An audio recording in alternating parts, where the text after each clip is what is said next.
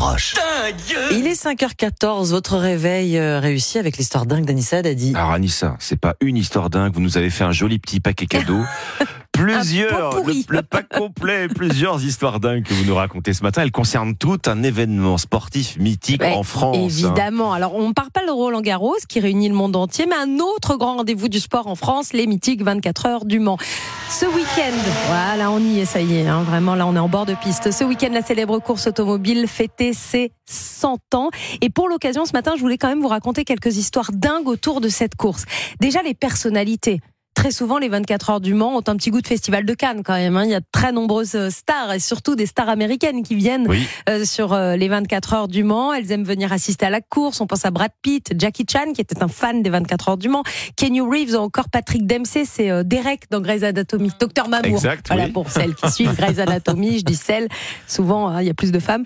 Euh, tous ces, tous ces acteurs, toutes ces stars américaines sont des amateurs des 24 heures du Mans. Mais la star qui a le plus marqué l'histoire des 24 heures du Mans, c'est bien Steve McQueen. Eh. Ah, En 1966, il se balade sur euh, bord de piste. Il, il fait des repérages en fait parce qu'il rêve de faire un film sur la course. Il veut même prendre le volant, mais ses assurances lui interdisent.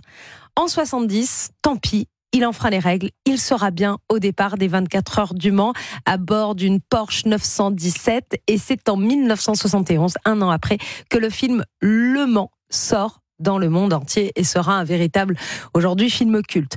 La douche de champagne. Tiens, vous savez qu'à chaque fois qu'il y a des fins de course automobile, il y a Ah toujours oui, une oui, douche je de champagne. s'arrose à coup comme de, le Grand Voilà. TF1. ouais. de Voilà. Jéroboam. Il y a que dans les courses automobiles qu'on voit ça. Et Ouais. bien la douche de champagne à la fin des courses auto vient des 24 heures du Mans. Tout a commencé en 66, décidément cette année-là. En 66 avec le vainqueur sur euh, Porsche, Joe Seifert. Il a une bouteille de champagne à la main, offerte par les partenaires. Et puis il Mhm. embrasse tout le monde et bravo et merci. Ah, ça bouge. Et du coup, ça bouge.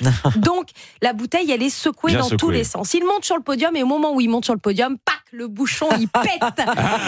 Et là, personne ne s'y attend, même pas lui. Et bon, ça, ça se passe comme ça. L'année d'après, Dan Gurney, qui gagne la course avec Ford GT40 en 67, donc, lui, il se dit, c'était pas mal l'année dernière, Mm. il agite volontairement la bouteille. Ah, mais c'est marrant, mais ça veut dire que cette, cette tradition, elle est venue par accident, en Mais fait. totalement par accident. Vous savez, les meilleures choses viennent par accident. La tarte tatin, le brownie et le parfois, champagne. mais en tout cas. Et le champagne euh, sur les courses automobiles. C'est donc en 67 au Mans qu'est née cette fameuse tradition de la douche en champagne. Tiens, dernière anecdote. Est-ce que vous savez, Ombline, Alexandre, pourquoi les 24 heures du Mans se courent en juin? Euh, J'imagine pour une La route de plus sèche. saison, ouais, c'est ça. Alors, la route est plus sèche, certes, mais surtout les journées sont plus longues, donc on utilise Ah moins oui, les phares eh des voitures.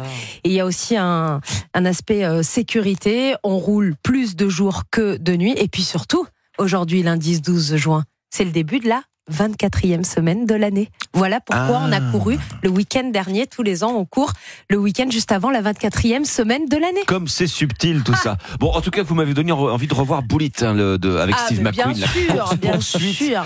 Euh, Dans Bullet, légendaire, un étalon du genre. Bien Euh, je, sais- je sais plus l'année, mais en tout cas, c'est. euh, Ça un peu, Vous mais- avez envie de revoir le film et est-ce que vous avez peut-être envie de découvrir ceci? Les 24 heures du Mans, c'est le clou du moment. Événement. C'est quand même- Je partage ma discothèque avec celle de Fabrice Lafitte, enfin c'est plutôt Fabrice Lafitte qui me partage ses, ses plus grands tubes. C'était en 1969 cette euh, chanson, l'année où a gagné Jackie Six, le fameux Belge. Jackie Six. Qui a marqué, Jackie X, pardon, qui a marqué l'histoire des, des 24 heures. Jackie X. On apprend des choses. Plein de choses. Merci, Alissa. Merci beaucoup, Anissa.